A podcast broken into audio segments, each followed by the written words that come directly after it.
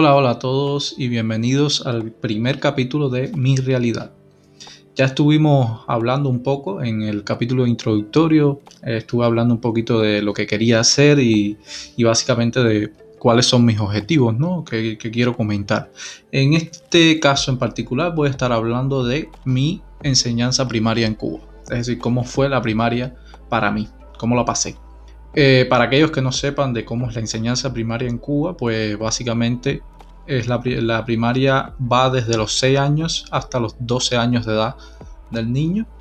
Y aquí básicamente lo que das es eh, aprender a leer, matemática básica, un poquito de historia por arribita, mucho adoctrinamiento, pioneros por el comunismo, seremos como Che. Eso es lo que toca en una escuela primaria en Cuba. No sé si ha cambiado de allá hasta acá, pero fue lo que yo viví y ya les digo, desde el 98 que empecé en primer año hasta el 2004 que terminé la primaria.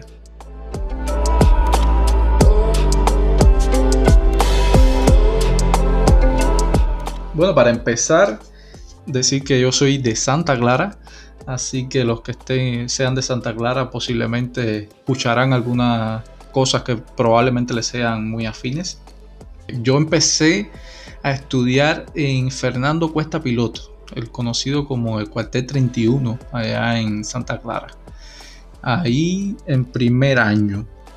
Realmente de ese primer año no recuerdo mucho, más allá de que creo que fue la, segunda y última vez en mi vida que me, que me ingresaron y fue precisamente por un problema estomacal. Sabe Dios de qué fue probablemente de la comida que nos daban en, la escuela, pero bueno, no quiero sacar conclusiones sobre el tema.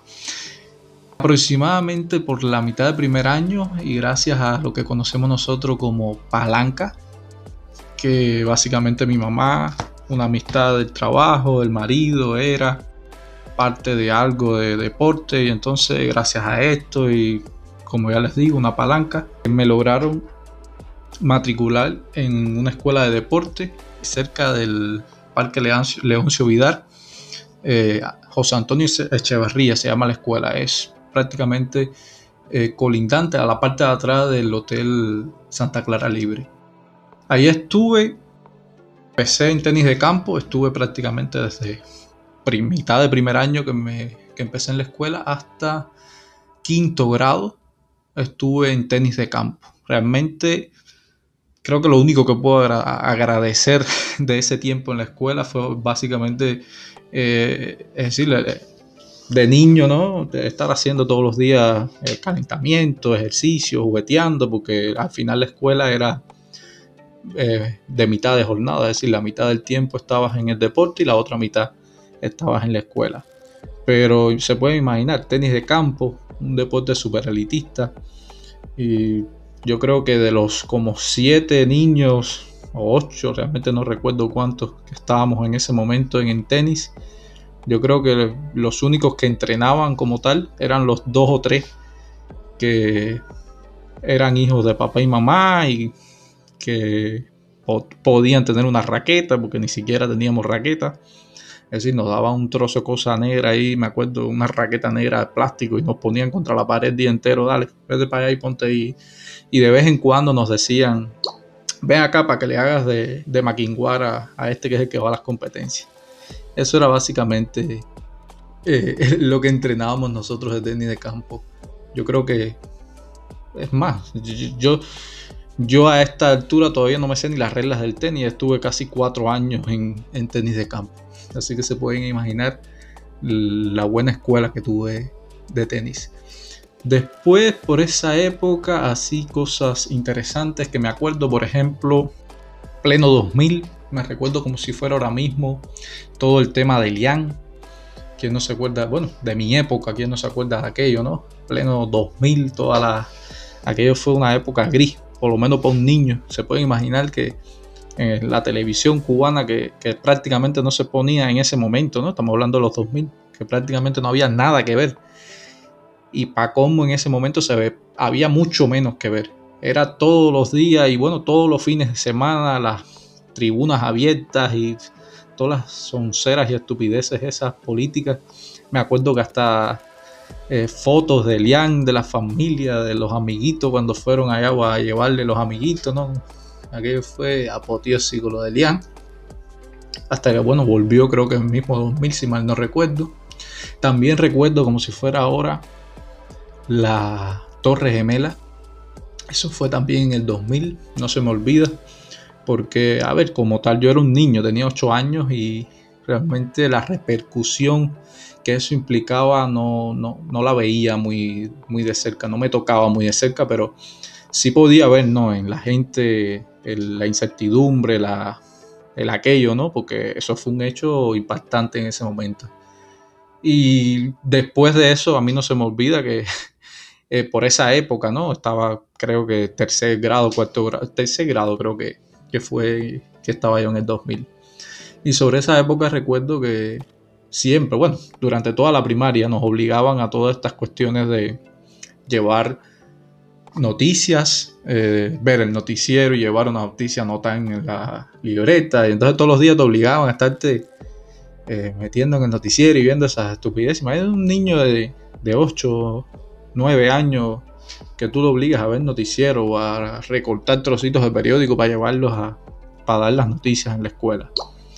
Y me recuerdo que sobre esa época nosotros, a ver, ahora nos reímos en ese, ahora lo tomamos a broma, pero realmente no era, era un poco siniestro, ¿no? Pero imagínense ustedes, eh, era la época esa, bueno, eh, justo después de, de las Torres Gemelas, eh, Estados Unidos invade Irak y aquello era todos los días coche bomba aquí, coche bomba allá. Yo, vaya, si, si me guío por la cantidad de gente que yo maté en coches de bomba, ya me hubieran ya puesto ya el seudónimo de, dictador. Y pues sí, me acuerdo de aquello. Eh, de ahí de José Antonio Echeverría realmente sé que después en quinto año me luego me cambié para voleibol. Aquello no se me olvida. Me encantaba el voleibol, siempre me ha gustado el voleibol, pero no el voleibol que di ahí.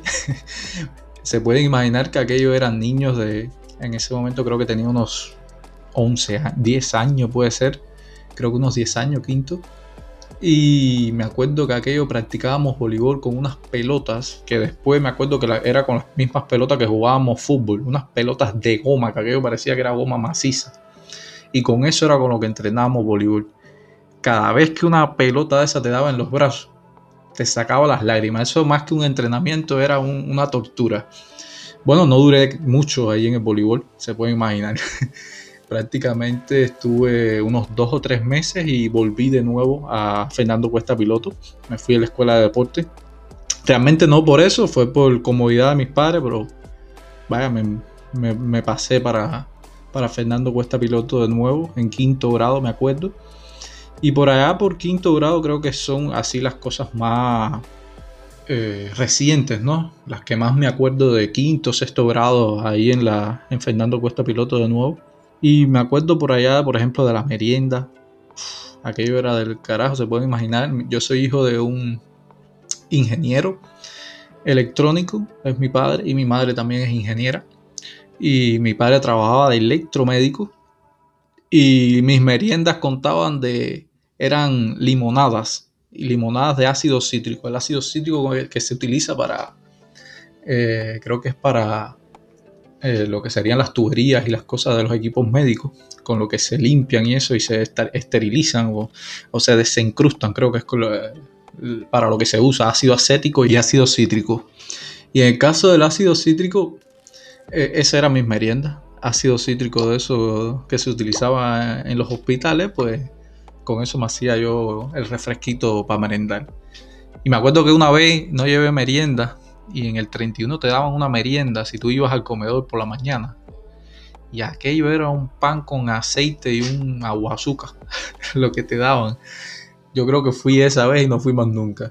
Aquello estaba en candela. Y la comida ni hablar en ese 31. Pero bueno, yo siempre he sido eh, guerrillero, digo yo. Yo siempre he comido hasta piedra si hay que comer. Lo que, no, lo que no me puedo es morir de hambre. Y pues me acuerdo también por esa fecha, por ejemplo, cosas como recogida de dinero. eso es normal, prácticamente lo vemos todo como algo normal.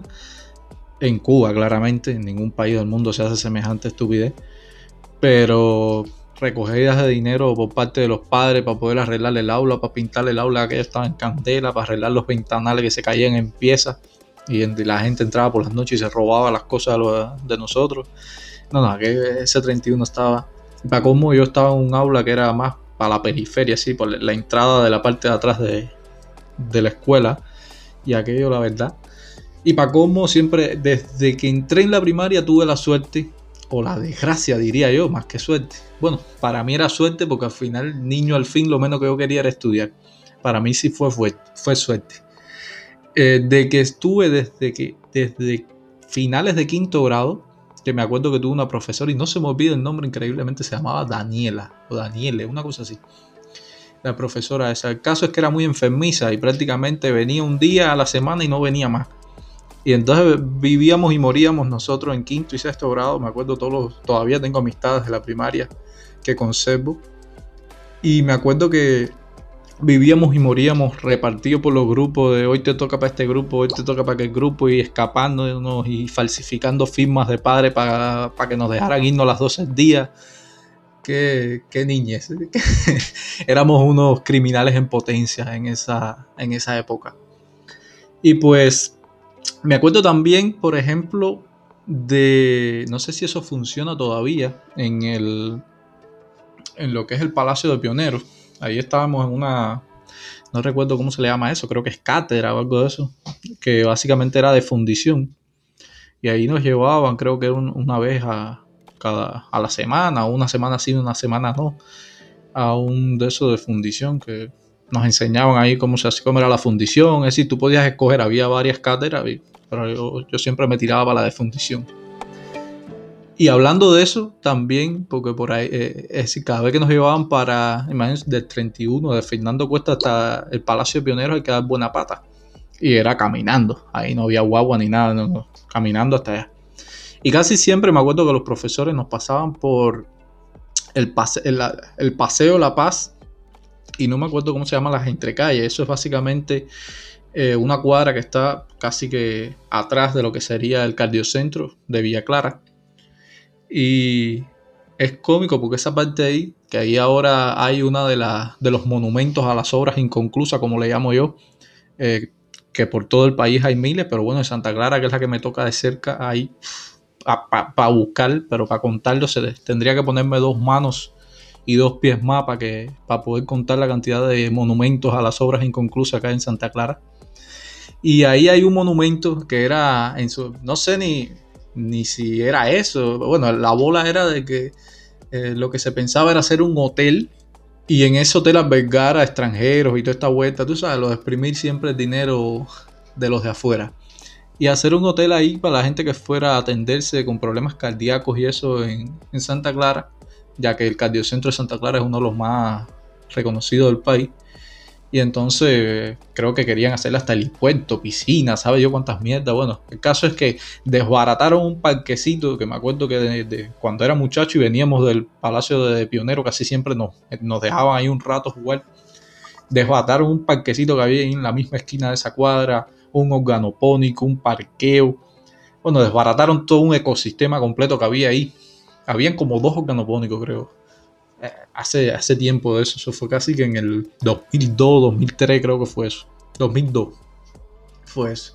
Desbarataron todo eso para hacer el supuesto hotel y estamos ahora mismo en el 2020, casi 2021 y eso debe estar igualitico o peor. La última vez que lo vi, eh, creo que estaban metiendo carros ahí y los, y los CBP estaban cobrándole a, la gente para cuidarle el carro a, eso, a eso quedó. Desbarataron toda una infraestructura familiar que hubo ahí, de organopónico y todo, para hacer esa mierda que al final nunca se, se consolidó. Y pues, a ver, eso fue ya mi quinto, sexto año, sexto grado. Y creo que sí, creo que eso es más o menos lo que fue mi quinto y sexto grado. Me gustaría decir que alegre, porque al final uno es niño, uno no sabe los trabajos y las cosas, eso mismo de las meriendas, de llevarse un pancito con aceite y un refresco de, ácido cítrico. Y, pero imagínate, yo como niño para mí eso era, mientras yo me metiera algo para la boca y estuviera ahí con los chiquillos jugando y jugueteando y escapándome de la escuela y falsificando firmas de mis padres, todo estaba bien. Y lo demás eran detalles. Pero definitivamente no querría algo semejante para mis hijos. Es decir, como padre preferiría, vaya, quiero lo mejor para ellos. Y, esa niñez que yo tuve, la verdad es que no se la, no se la desearía a ninguno de mis hijos.